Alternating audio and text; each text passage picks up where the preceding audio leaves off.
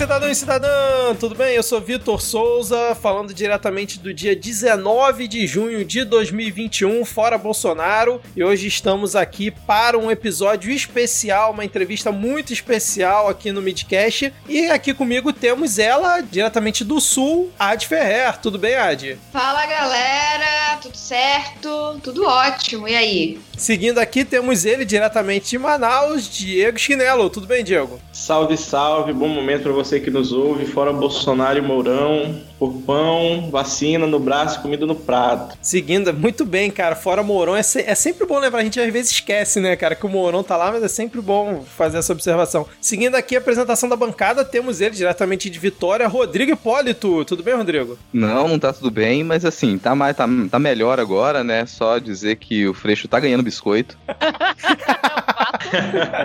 é um fato e os ouvintes vão saber mais sobre isso. Exatamente. E completando hoje, temos a volta dela aqui, Tupá Guerra, diretamente de Brasília. Tudo bem, Tupá? Bom, primeiro fora Bolsonaro, né? É, antes era primeiro fora Temer, agora é primeiro fora Bolsonaro, fora Mourão. Fim desse governo verde-oliva, maldito. e é essa coisa, né? Bem, bem não tá, mas estamos aí recuperando, tentando voltar para as coisas devagarzinho. E, enfim, é isso aí. Então agora, ouvinte, vamos para o nosso episódio especial, que é uma entrevista de uma hora com o deputado federal Marcelo Freixo, que ficou sensacional. Vocês com certeza vão gostar. E é isso. Vamos lá, gente. Vamos agora. Vamos lá. Eu quero deixar aberto aqui que já que a gente passou a receber agora políticos eleitos aqui no, no Midcast, tá aberta a temporada de inscrição. E se você aí que é político, político eleito, tá na sua hora, é o seu momento, faça a sua inscrição, procure o Midcast, que a gente está aberto aqui para submissões de propostas. Principalmente você, Randolph Rodrigues. Randolph Rodrigues, estamos à sua espera. Randolph Rodrigues. Mas eu queria é, só enfatizar para Carla Zambelli que é uma inscrição por personalidade, tá?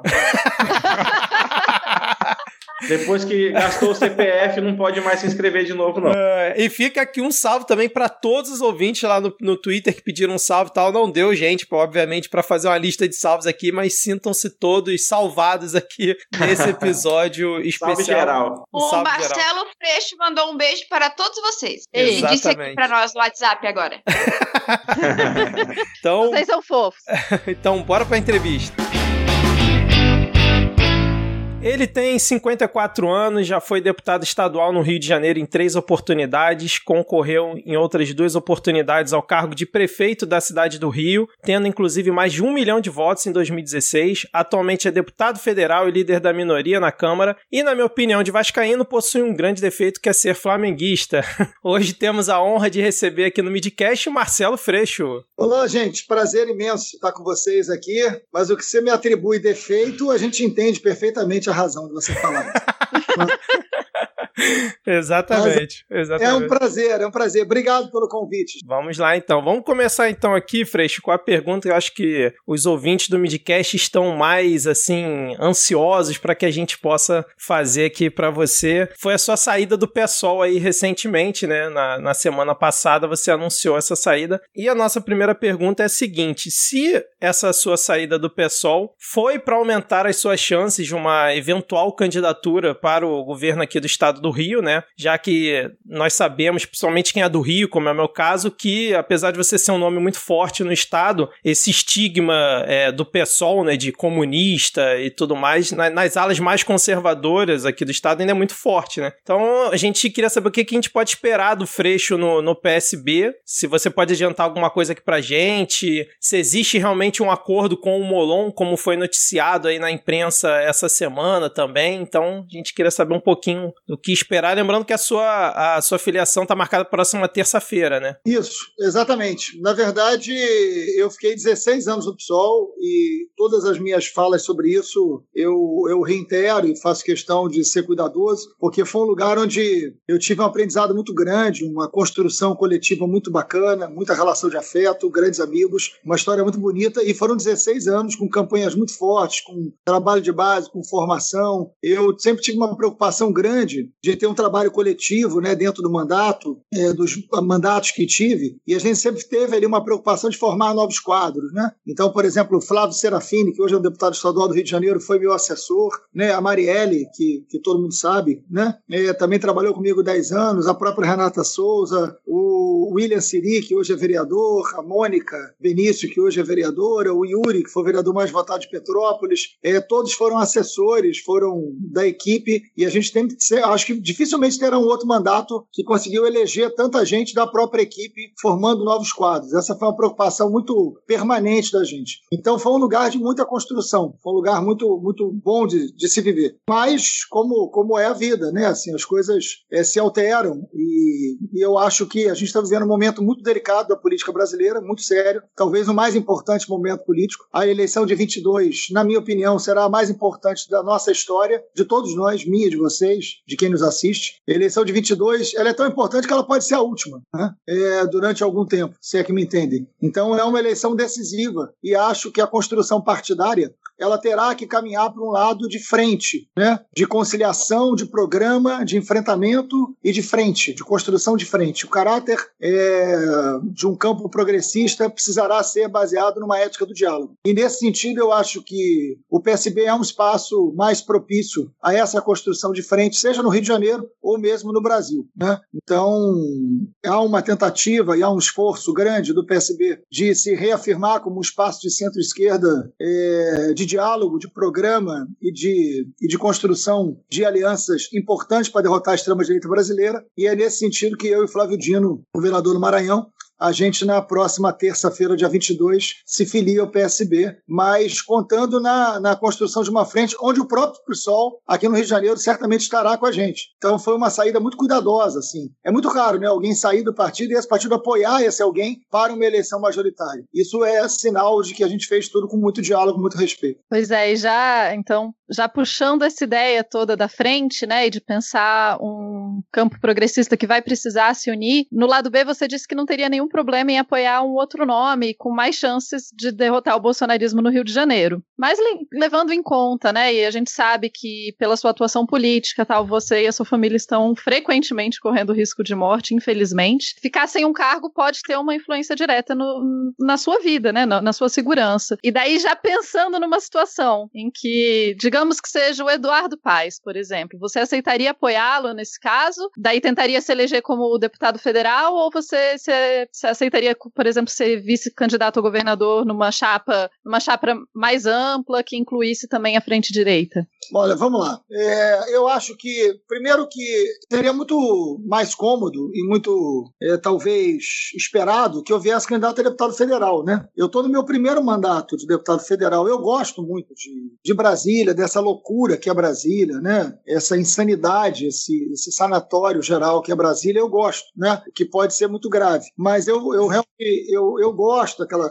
Eu gosto de ficar o dia inteiro naquele negócio das reuniões de madrugada, aquilo é, de perder o sono, de ter gastrite, eu gosto desse negócio. Né? É, é e, não posso, só posso dizer que eu me identifico, inclusive eu estou em Brasília nesse momento. Então. É, é, o terceiro turno, né, como dizem, as madrugadas, as reuniões, eu, eu acho aquilo um lugar de muita inteligência. Alguém pode achar estranho, né? Mas é um lugar de muita inteligência, um lugar de, de realmente de grande política. Eu tinha sido deputado estadual três vezes e deputado federal é completamente diferente. É, é outra, é outra dinâmica, é outra realidade. E eu estou no meu primeiro mandato, assim, sou líder da minoria. Eu poderia, eu, eu, eu sou feliz ali no que eu faço. Eu gosto de fazer aquilo e eu gosto de ser feliz. Então, eu poderia perfeitamente continuar como deputado federal, ser um dos. Eu fui o nono deputado mais votado do Brasil, né? Eu podia ser reeleito, talvez até com mais votos, ajudar a fazer bancada. Seria algo muito natural e eu não seria questionado por ninguém. Só que a eleição de 22, eu acho que todos nós temos que ir no nosso limite máximo. Né? Então, o limite máximo para mim é enfrentar essa sociedade miliciana que se estabeleceu no Rio de Janeiro e que hoje ameaça o Brasil inteiro. Não é um, não é um detalhe Bolsonaro vir do Rio de Janeiro, viu? Não é um detalhe, não é um acaso, né? Não é um acaso genético. Mas que eu acho que ele possa ser uma aberração genética. É, é, não é um acaso ele ter nascido no Rio de Janeiro e vir do Rio de Janeiro. O, o Rio vem se deteriorando é, há muitos anos, né? O, todos os últimos ex-governadores eleitos foram presos no Rio de Janeiro. A milícia avança hoje de forma assustadora e o tráfico de drogas também. São poucos os territórios hoje no Rio de Janeiro que ainda respeitam a Constituição de 88. Então é um limite realmente muito agudo que a gente está vivendo. Então a decisão de, de colocar meu nome para disputar, primeiro que é uma disputa real com chance. Né? Hoje todas as pesquisas indicam que a gente está em primeiro lugar com alguma vantagem sobre o grande adversário que é o atual governador, que reúne no governo dele todos os outros ex-governadores que foram presos. Todos. Aquilo é um Walking Dead, né? reunião de zumbis. Então, então é preciso fazer esse enfrentamento a isso no limite máximo. E meu limite máximo é correr o risco de ficar sem mandato. É claro que eu vou ter que ter plano B, eu vou ter que pensar na minha vida, na vida da minha família. Eu, não, eu nunca fui irresponsável, inconsequente, e essa é a razão de eu estar vivo aqui falando com vocês. Mas, é, mas evidentemente, eu vou para o meu limite máximo. Assim. E quando eu falo de uma aliança ampla, a minha, minha primeira preocupação é ter todo o campo progressista dentro de um programa. Então, assim, eu conversei muito, e converso todos os dias com o PT, tem reunião hoje com o PT, tive reunião ontem, todo dia, né? Dependesse de reunião, a gente já, já, estaria vivendo na Finlândia, né? Mas, enfim, se reunião consertasse esse país, éramos a Dinamarca. Mas, enfim, é, a gente tem muita articulação com o PT, é, com o próprio PSB, claro, com o PSOL, é, com a rede, com o PV e, e o PDT. A gente está esperando uma situação que depende da conjuntura nacional, né? Porque tem uma situação ali colocada, mas eu dialogo muito com o Lupe. O Lupe é meu vizinho aqui no Rio de Janeiro. A gente sempre come uma empada no domingo e conversa muito,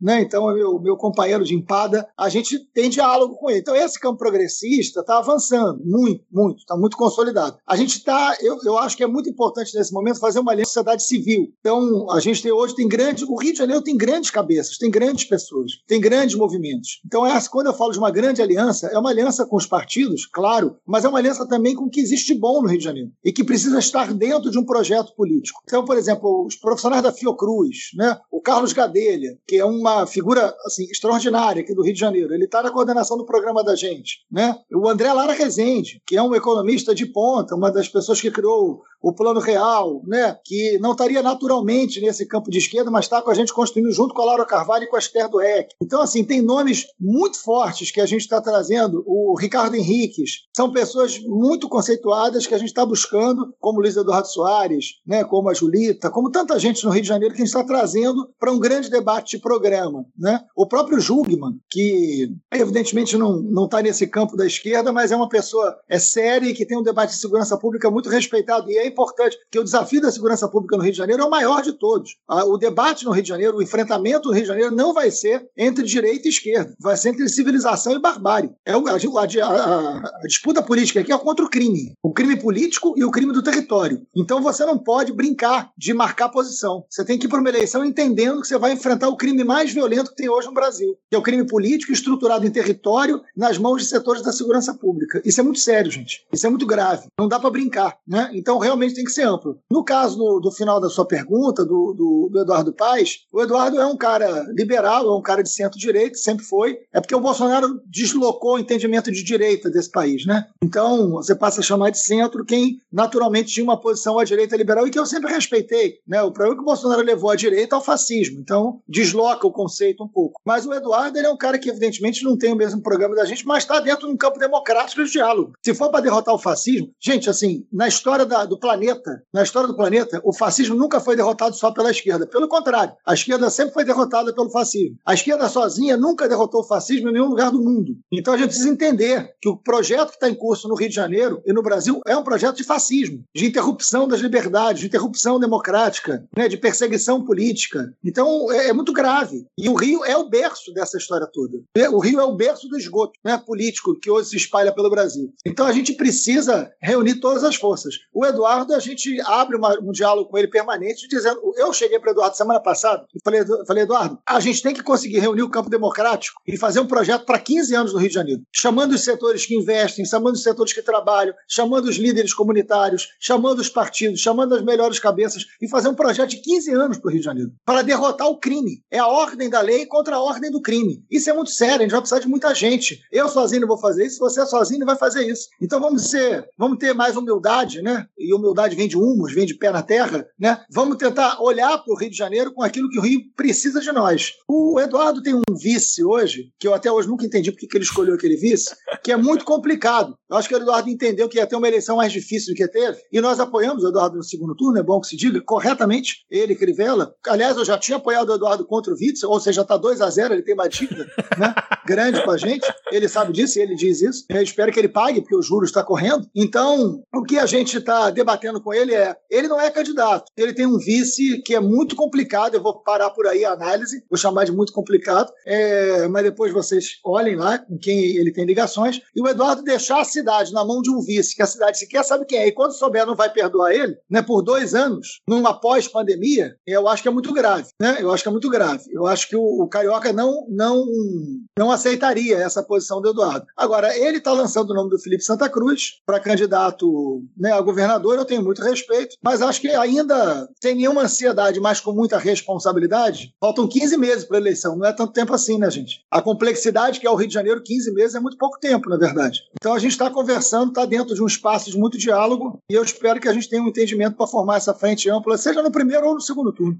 É, você já falou em cenário nacional, assim, e como que a gente foi puxado para a direita, e em outros momentos você já até comentou que a gente perde de 3 a 1 sempre no Congresso, né? A gente está com um Congresso que ele está extremamente voltado para a base do governo e a gente não consegue puxar muita pauta lá. E não dá para vencer o, o fascismo só com alguns acordos, a gente não pode se fechar, a gente precisa muito de opinião pública. É que eu pergunto, as manifestações que elas estão acontecendo durante esses últimos tempos e hoje, no dia da nossa gravação, elas têm esse poder de poder mudar a articulação prática lá em Brasília, de você conseguir forçar algum diálogo, mesmo com essas pessoas que antes estão votando pela base do governo, a gente conseguir colocar alguma pauta ou desestruturar as pautas do governo que eles têm ganhado de lavada, inclusive agora com privatização da, da Eletrobras, que acabou de sair também, e o futuro privatização Correios? Olha, a pauta do Congresso é, é, é quase um exercício de, de masoquismo, né? É uma, é uma tragédia o que a gente está vendo dentro do Congresso. Quando eu falo 3 a 1, só para quem está assistindo entender, é porque a base são 513 deputados né, na Câmara e o resultado das votações, em média, tem sido de 350 votos para o governo, na verdade para o Centrão, né, chefiados ali pelo Arthur Lira, contra os nossos cento e poucos votos, que aí variam, 110, 115, 120, quando a gente vai muito bem, 160. Né, então é sempre 3 para 1. É isso que eu estou dizendo do 3 a 1, que a gente está perdendo, só para as pessoas entenderem o que, que isso quer dizer, né? ninguém tem obrigação de acompanhar aquela insanidade de Brasília. Mas é sempre isso: 350 votos contra cento e poucos votos. Então é uma correlação de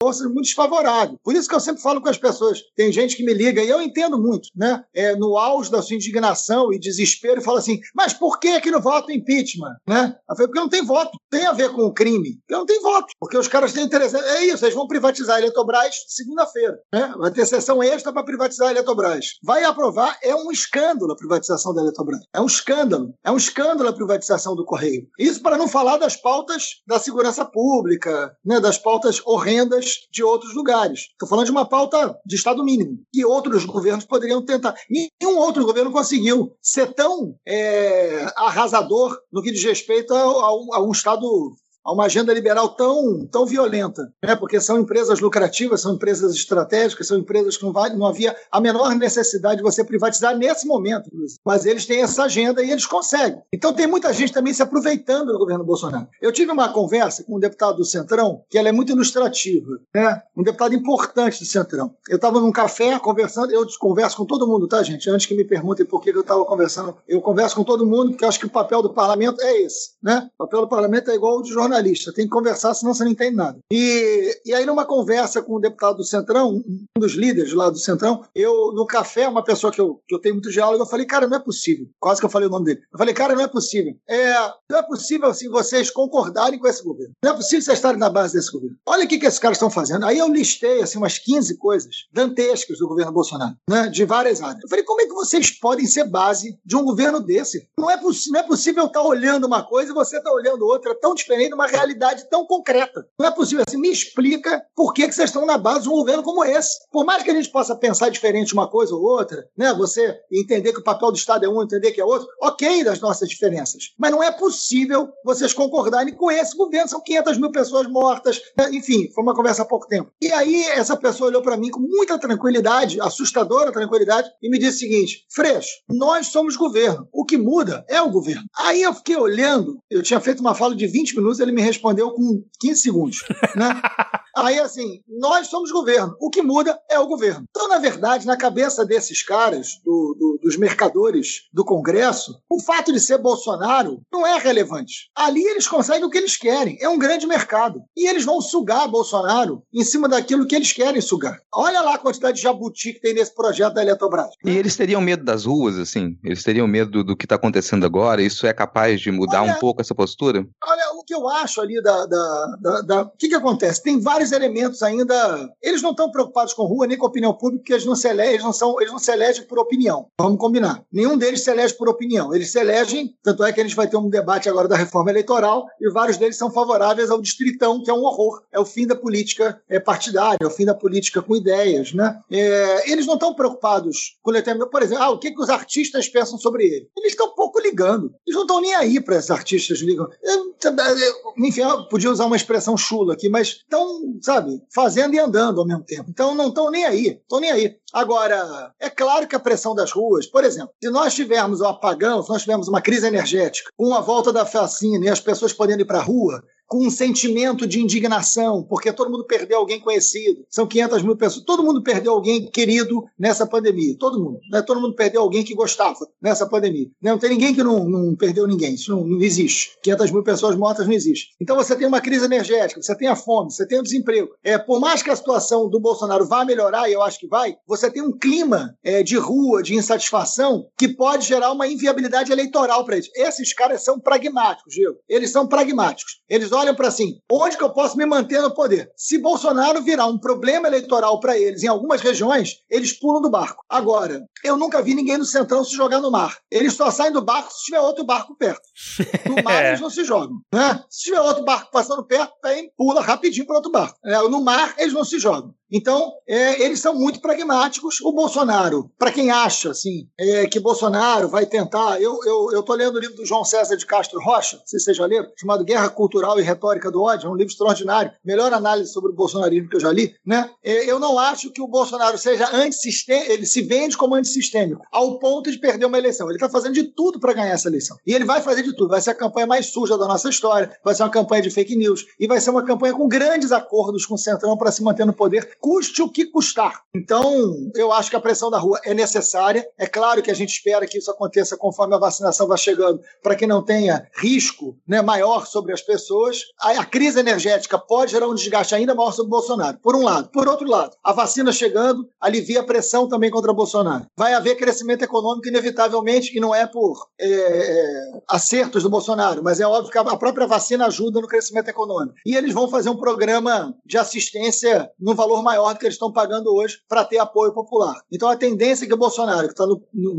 na lona nesse momento, cresça alguma coisa e seja um candidato competitivo em 22. Não vamos achar que Bolsonaro vai chegar em 22 derrotado, isso não existe. Bolsonaro chegará competitivo em 22. E isso tem que aumentar a nossa responsabilidade de daqui até o ano que vem. Uh, Freixo, você falou bastante sobre o diálogo, né? E eu, eu, gosto que você sempre fala, você sempre se justifica por estar uh, conversando com pessoas que pensam diferentes de você, porque o Bolsonaro foi essa pessoa que cortou esse diálogo entre parlamentares com visões estatais diferentes, né? E dentro disso eu queria te fazer duas perguntas. Como você está enxergando essa necessidade de diálogo? Se há uma abertura por parte dessas, dessas pessoas que pensam diferente de você, se há alguma resistência, se essa parte do bolsonarismo já, já uh, digamos assim, envenenou esse diálogo para 2022 e, enfim, eu queria saber também como que como convencer parte do centrão e parte dessas pessoas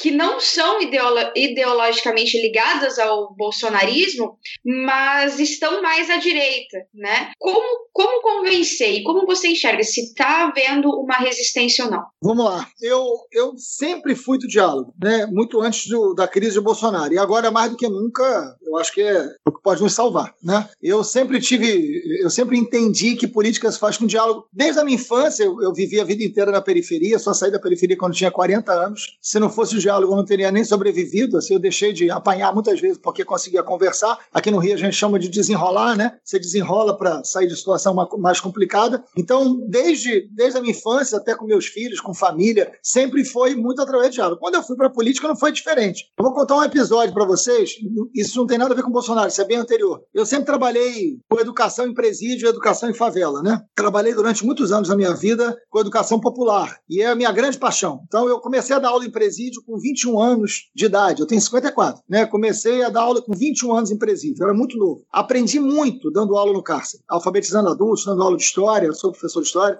e eu sempre me incomodei muito no cárcere é, com a situação das famílias, das mulheres, das filhas, das mães e das companheiras dos presos. Sempre me incomodou muito a situação das mulheres no cárcere, porque a mulher, quando vai presa, não tem visita nenhuma. Porque cá entre nós, homem não serve para serve muito pouca coisa, né? Vamos combinar, né? A gente está, na, na, na, escala de evolução, a gente está muito atrasado. Então, as mulheres presas, elas não têm visita nenhuma, é um horror, é uma, um sofrimento, até que eu fui depois trabalhar em presídio feminino. Mas na prisão masculina, as mulheres, as filhas, as mães não largam de jeito nenhum os caras, ficam lá naquela. Aí é uma fila quilométrica, né? São pessoas que sofrem na chuva, levando sacola de coisas. E elas, e elas sempre reclamavam muito comigo das revistas. Porque elas, para entrarem com tudo, elas tinham que tirar a roupa. Imagina uma senhora de 70, 80 anos tirando a roupa, tendo que agachar para ver se sai alguma coisa do corpo. Era um negócio muito humilhante. E cá entre nós, o familiar não cometeu crime nenhum para ser tratado como alguém que cometeu um crime. Aquilo sempre me incomodou muito. Aquilo sempre foi uma coisa muito. que eu achava muito é, desumano, né? Com aquelas mulheres que já tinham a dor de ter alguém que gosta preso e ainda tinham que ser humilhadas para visitar aquela pessoa. E eu, quando virei deputado estadual, eu falei, pô, eu preciso fazer uma lei para corrigir a maior injustiça que eu acompanhei durante 30 anos da minha vida. E aí eu fiz uma lei para acabar com a revista vexatória, né? com essa revista de familiar de preso. Aí eu falei, essa lei não vai passar nunca na Assembleia Legislativa, né? É, não vai passar nunca. Os caras vão dizer mais uma vez que eu estou querendo proteger bandido, não é nada disso. Eu quero proteger a família que não cometeu crime nenhum e que é muito importante que continue visitando, porque se tem uma chance de um cara que foi preso deixar o crime, essa é a família não abandonar. Quando a família abandona, aí que não tem chance nenhuma mesmo, o cara, o cara fica no crime. Aí eu falei, bom, vamos lá. Aí eu fiz um projeto de lei e não apresentei. Eu falei, eu vou esperar para ver se acontece algum milagre aqui e, e essa situação fica boa. Aí olha o que, que acontece. O presidente da Assembleia Legislativa era um cara chamado Jorge Pisciani, que faleceu há pouco tempo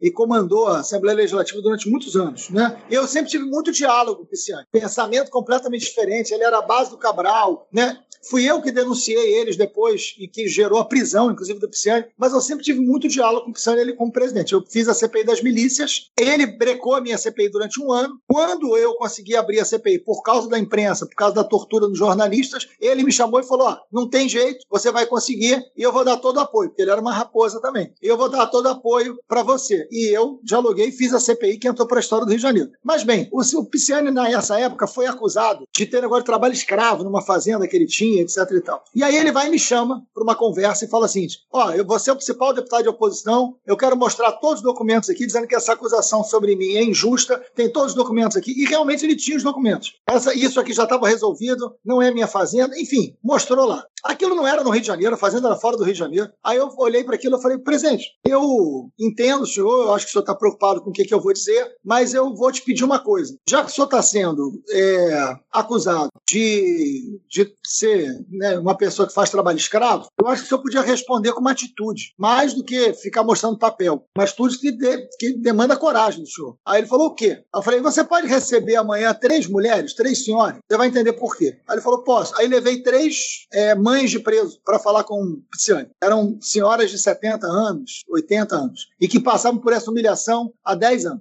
Aí elas narraram o que viviam com ali para ele. Aí ele ouviu aquilo assustado, eu apresentei o projeto de lei para ele, falei, ó, tá aqui, ó, tem um projeto de lei que acaba com essa situação. Ele olhou aquilo, aí eu falei, tem mais, presidente, eu tô te dando esse projeto de lei para o senhor assinar, o senhor ser autor. Não precisa ter meu nome, não, eu só quero que essa realidade acabe. O senhor é o, eu já fiz o projeto, o senhor assina, o senhor é o autor. E aí o senhor responde essa acusação que estão fazendo ao senhor. Aí ele olhou para mim e falou, não, mas eu não posso roubar seu projeto. Eu falei, não, você não está roubando, eu estou te dando. Aí ele falou, não, então vamos assinar juntos. Eu falei, então tá bom eu e você como autor. Eu falei, tá bom. Aí foi, mas tem mais. Eu vou pegar um dinheiro da Assembleia Legislativa e vou comprar scanner para a porta de todos os presídios e as famílias vão ser revistadas por scanner e não vão mais ser humilhadas. Hoje, no Rio de Janeiro, tem um projeto de lei que é meu e do Jorge Pisciani, que não tem revista vexatória e tem um scanner em porta de cada cadeia. Ninguém lembra que esse projeto é meu e do Pisciani. Mas hoje, os familiares de presos não são mais humilhados e passam por um scanner. Eu estou dando esse exemplo longo, e peço perdão, mas é porque esta é a lógica de política se fazer com diálogo o completamente improvável acordo para resolver um problema carcerário humanitário da maior gravidade foi feito por mim e pelo Tiziane. Então, quando eu falo de ética do diálogo, eu estou falando da possibilidade de campos completamente diferentes, às vezes opostos. Esta é a riqueza da política. Por isso que eu digo que é na política que a gente resolve as coisas, não é fora da política. Mas na política a gente só resolve as coisas se a gente tiver capacidade de construção, de diálogo, de entendimento, de escuta. Essa é a riqueza da política. A riqueza da política não é você reafirmar o que você pensa como se fosse verdade o resto da vida. Né? Então, eu acho que essa é a grandeza que a gente tem que ter. Então, eu acho que é, esse, esse diálogo é muito decisivo, como, por exemplo, dialogar com o povo evangélico hoje. Né? Por que, que todo evangélico tem que votar no fascismo? Para com isso. Né? Eu acho, por exemplo, estratégico que a gente abra um diálogo com as mulheres evangélicas. Eu quero, eu quero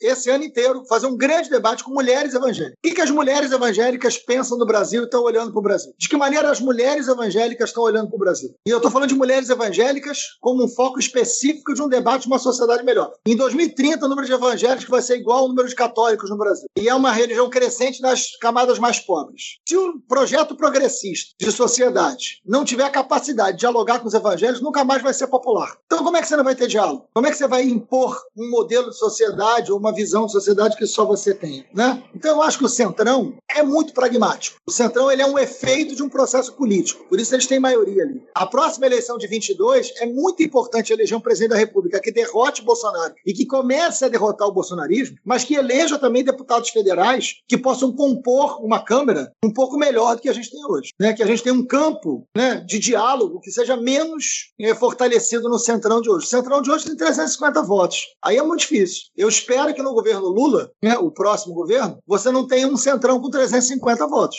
Eu espero que você tenha um equilíbrio de forças e que a gente também eleja deputados federais para equilibrar isso. E aproveitando, Freixo, que você tocou nessa questão né, do diálogo com a, a população evangélica, que a gente até ia comentar mais à frente, né? Acho que um outro ponto que é é, fulcral no, no, debate é a questão da segurança pública e de como a polícia é, se comporta dentro desse caso. Né? E aí, vendo o caso que ocorreu lá com a PM de Pernambuco, né, contra, com aquelas manifestações contra o Bolsonaro que teve, inclusive né, com o governador Paulo Câmara do PSB, né, você acha que aí um, um, governador que não seja alinhado né, com esse pensamento majoritário da polícia, como você vê que um, um governador consegue exercer a autoridade que ele deveria ter né, sobre a sua polícia militar, mas mantendo esse diálogo e evitando casos aí de motim, de insurreição, como já aconteceu em alguns estados, principalmente no Nordeste? Olha, é, eu acho que esse é o maior desafio que a gente tem no Brasil de hoje. E no Rio de Janeiro, sem dúvida alguma. A gente precisa. Quando eu falo que o Bolsonaro é uma coisa, o bolsonarismo é outra, né? Porque o, Bolsonaro ante, o bolsonarismo antecedeu e vai suceder ao Bolsonaro. O Bolsonaro não é raiz do bolsonarismo, ele é fruto, ele é consequência. O bolsonarismo, e agora é claro que derrotar Bolsonaro é fundamental para reduzir o papel do bolsonarismo. Onde é que esse, onde é que Bolsonaro fortalece o bolsonarismo e ameaça a democracia? Quando faz uma sociedade ser uma sociedade armada, né? quando você vê uma sociedade ter, comprar mais munição do que todas as polícias juntas,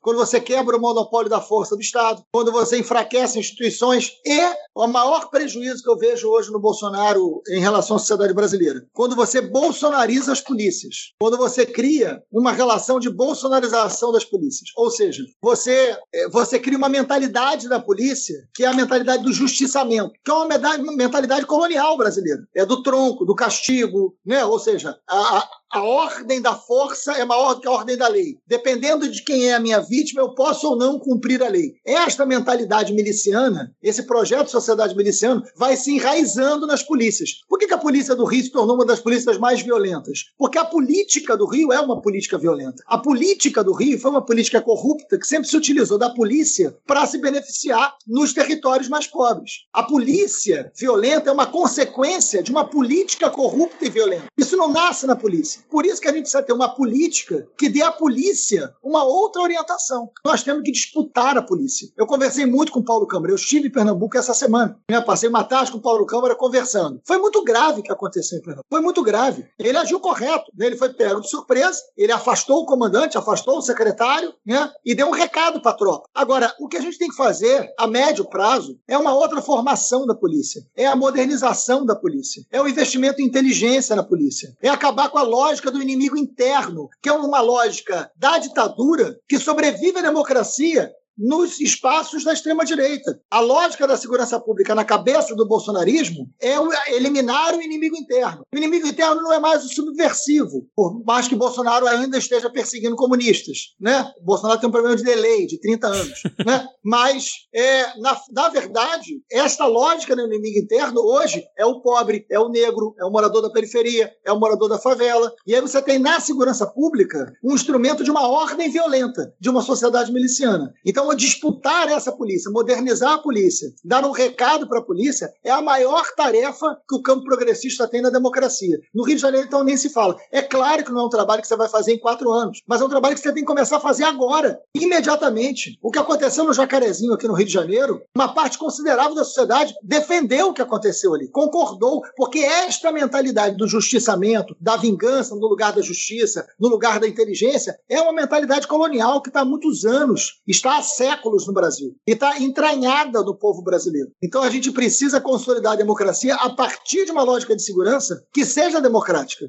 e que seja na disputa da polícia, na valorização do policial. Porque, na verdade, esta concepção é péssima para a polícia. É péssima para a polícia. A polícia se torna descartável. Né? A polícia é, é, é preparada como se fosse miojo e morre, e mata. E, na verdade, não muda nada naquela realidade. A polícia não vem de Marte, a polícia vem dos mesmos lugares onde ela depois vai ser violenta. De onde vêm os nossos policiais? Quem são essas pessoas? Então a gente precisa ter muita responsabilidade no debate da segurança pública e isso não vai estar na cabeça de nenhum gênio da lâmpada. Você tem que chamar o conjunto da sociedade, você tem que fazer um debate de segurança pública na educação, na saúde, nos territórios. A segurança pública é transversal. Sem segurança pública não tem investimento, não tem crescimento econômico, não tem desenvolvimento. Hoje, no Rio de Janeiro, o debate da segurança pública é econômico. Quem é que domina o comércio do gás? O crime. Quem domina o comércio da internet? O crime. Quem domina o comércio de cigarro? Não é a Souza Cruz, é o crime. Então, as empresas, setores estratégicos, transporte, né? Então, setores estratégicos da economia, geradores de emprego, né? É, setores que geram desenvolvimento estão na mão do crime. Então, você tem que ter inteligência e coragem de modernizar a polícia, que é ponto fundamental hoje. Eu, escutando você falar, Freixo, eu fico assim, pensando que os ouvintes que não são do Rio não têm muita noção, às vezes, do que é o Rio de Janeiro, né? A gente que tá aqui realmente vê você falando e é uma coisa assim muito surreal em todos os âmbitos, né? Eu costumo comentar aqui que a cidade do Rio é a cidade que deu errado e a gente finge que deu certo desde que ela foi fundada. E eu acho que um pouco é também a, a questão do estado do Rio, tem essa visão também, porque, como você falou, assim, a, a transgressão tá sempre é, na vanguarda aqui no Rio, né? Mas a transgressão no sentido do crime, né? E aí, quando a gente anunciou que você ia participar aqui do, do Midcast, tem um amigo meu que ele tem lido muito sobre essa questão das milícias no Rio de Janeiro. Inclusive, ele tá sempre citando um livro que você indicou recentemente no Vira Casacas, né? Que é a República das Milícias. E aí ele, ele pediu para fazer uma pergunta para você, que é a seguinte: numa eventual candidatura sua, né, dessa frente ampla, né, para o governo do estado do Rio de Janeiro, qual seria a base da política de enfrentamento das milícias no Rio de Janeiro a partir de 2023, caso você, você a sua candidatura ganhe você venha assumir? E se a sua percepção atualmente é de que a Polícia Militar e Civil do Rio de Janeiro ela tem aparato logístico, humano e de inteligência e apoio do judiciário para realizar esse enfrentamento às milícias no estado do Rio, se precisaria realmente de uma, de uma modificação nesse sentido. É, olha, o livro que o seu amigo está dizendo é esse aqui. Eu, faço, eu não ganho nada com isso, não, tá, gente? Mas é o livro do Bruno Paz Manso, República das Milícias. Eu acho que quem quer entender um pouco melhor o que está acontecendo no Rio de Janeiro e é hoje um projeto que ocupa a presidência da República, né? É, tem que ler o livro do, do Bruno Paz Manso. Não é um problema só do Rio de Janeiro, é só olhar para o presidente da República e para um senador eleito. Então, é pelo Rio. Então, leiam o Bruno Paz Manso, República das Milícias, que é um livro extraordinário. É, você tem um setor da Polícia Civil e da Polícia Militar é muito qualificado hoje no Rio de Janeiro, que você precisa resgatar, você precisa dialogar com ele, né? Mas hoje é completamente acuado esse setor. Então você não, você não tem como. Outro dia eu estava andando aqui perto da minha casa, tinham dois policiais numa viatura, vieram falar comigo, e eram dois policiais do interior, é, e um deles pediu para tirar uma foto comigo. E é claro, fiquei feliz, tirei, e eu perguntei para ele assim: você vai postar? Aí ele falou: claro que não, mas eu quero guardar. Isso para mim diz muito, isso para mim diz muito. Né? Ele concordava plenamente com as coisas que eu dizia, com as coisas que eu pensava, ele queria ajudar, mas ele entende que está no lugar e no momento do Rio de Janeiro que é complicado, que é difícil para ele. Né? Então, isso é um. Estou dando esse exemplo muito real que eu, que eu vivi aqui. É, só tem um jeito de você enfrentar as milícias no Rio de Janeiro, porque a milícia, ao contrário do tráfico de drogas, que também tem que ser ser enfrentado. Nós também temos que enfrentar o tráfico de drogas. O, as facções que nascem dentro do cárcere são extremamente violentas, dominam territórios. É um território muito menor do que o da milícia hoje, mas são tirânicos, são violentos, são criminosos, né? mas é um poder local, sem poder político. Né? Então é uma, uma ação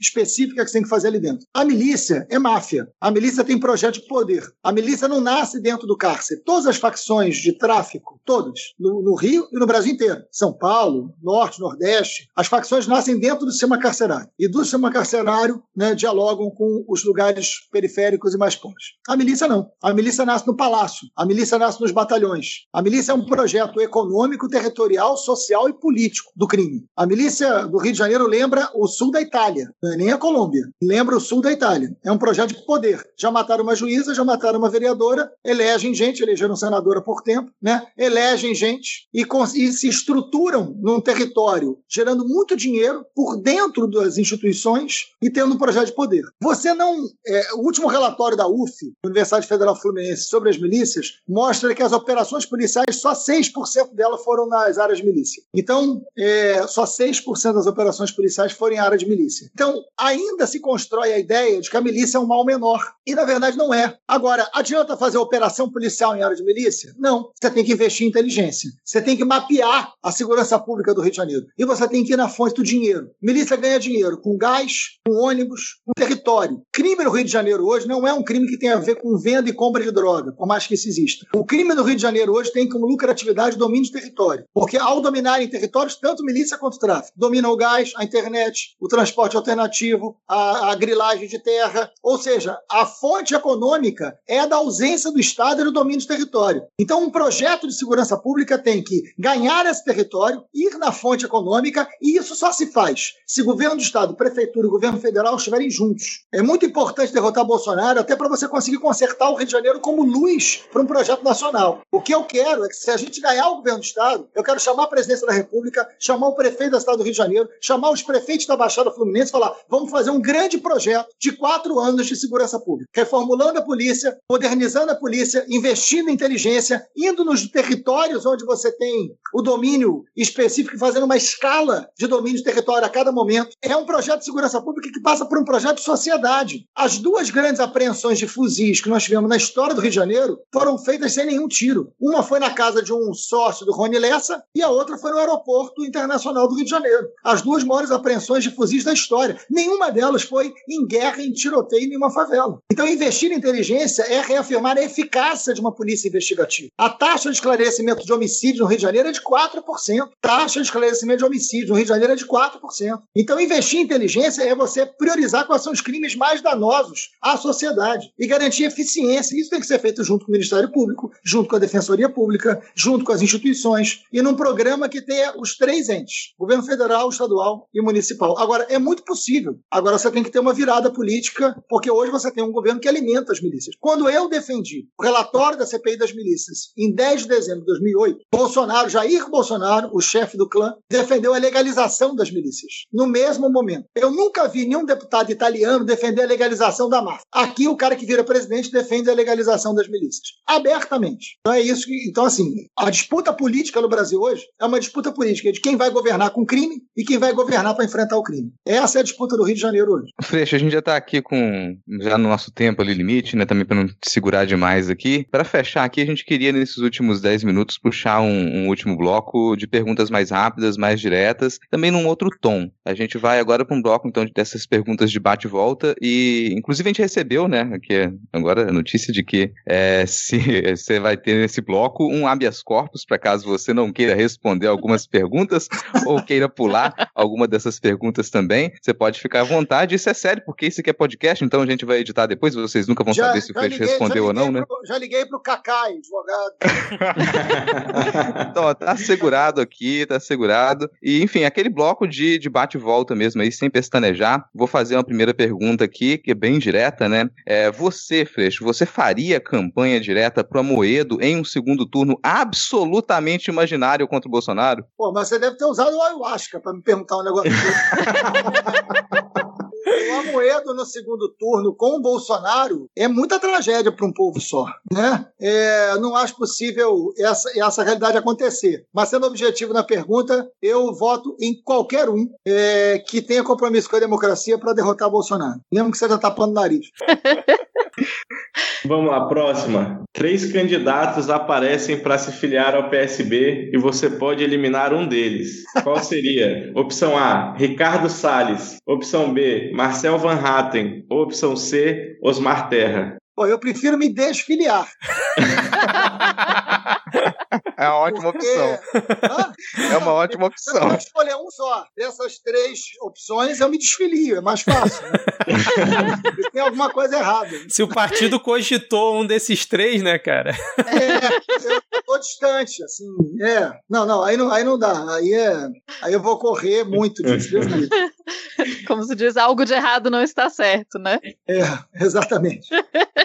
Bom, E ah, pessoas informadas e com grande audiência que votaram em branco em 2018 e pretendem repetir isso em 2022. O que significa isso? É excesso de drogas, alucinação de rico burro ou maldade disfarçada de preocupação com o país? Sensacional. Eu acho que é falta de sinceridade, né? Mas, mas eu entendo a vergonha do voto no Bolsonaro. Já é um passo.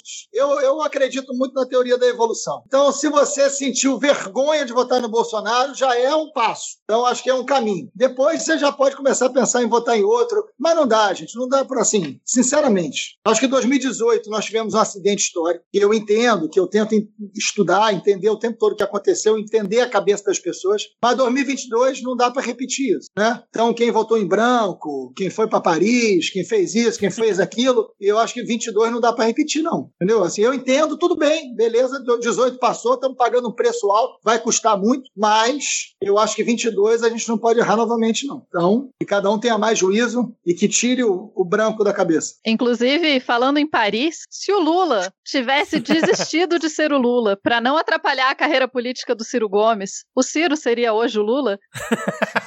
Olha, se você perguntasse isso para o Ciro, é, esse programa ia ter aquele pi, pi, pi o tempo todo, né?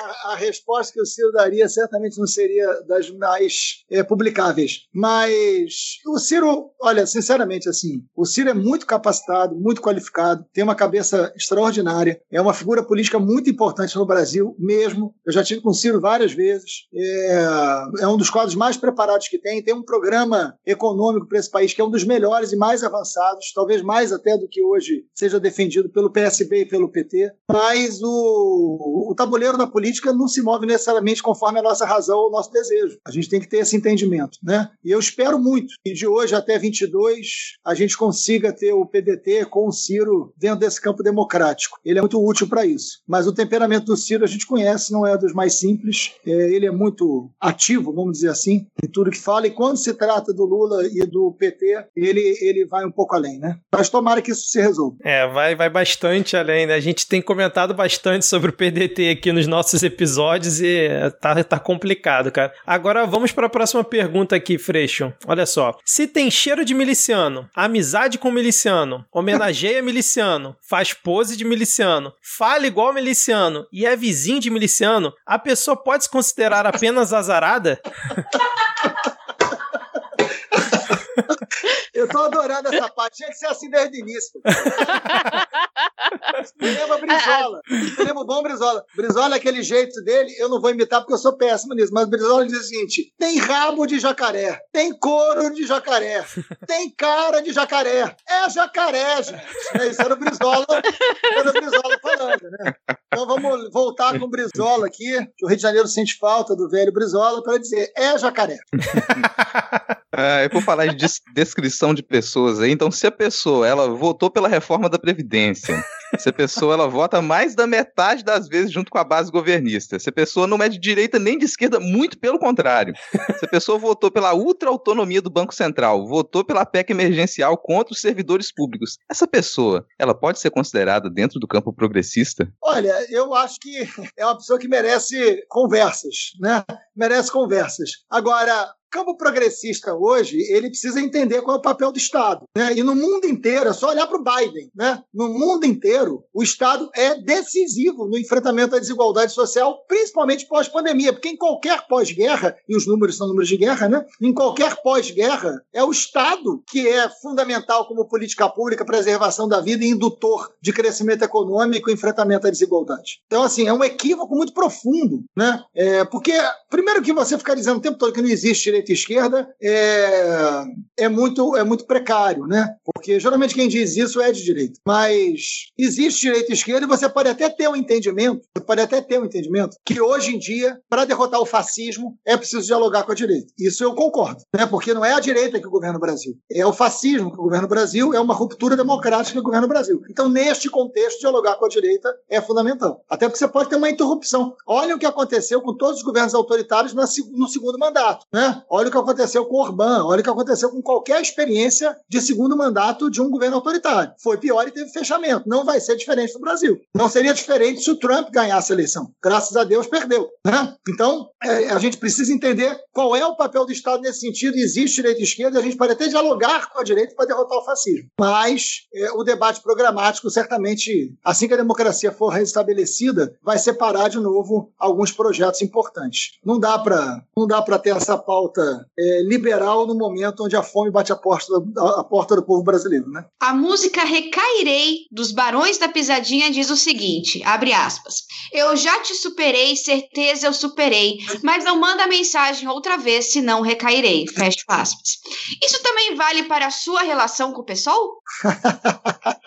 não, não vale não. Eu tenho uma relação muito bacana, de muita amizade, mas muito madura, né? E a decisão foi muito amadurecida. Eu estou pelo menos há um ano fazendo. Teve muita DR, gente, já que é esse, esse o clima da pergunta. Teve muita DR, mas a decisão tomada é uma decisão muito madura, tanto da minha parte quanto do PSOL. Tanto é que, que o PSOL deve caminhar com a gente é, para derrotar o fascismo aqui no Rio de Janeiro. Mas eu acho que o que já se viveu, se viveu. Né? Então, eu sou professor de história, eu tenho muito respeito pelo passado, mas o passado tem um lugar que não é o mesmo do futuro. Então você diria que cabe aí uma música emo para você cantar para o pessoal, assim, já foi, já era, agora a gente segue nossos caminhos separados, mas juntos, unidos por um ideal. Tá aí uma música emo. Você está inspirada, gostei. Ô, Freixo, a gente tem mais uma pergunta aqui. É, se você pudesse definir em três palavras o filme Tropa de Elite 2, quais seriam? Três palavras? É. Bom, é um pouco mais. O inimigo agora é outro.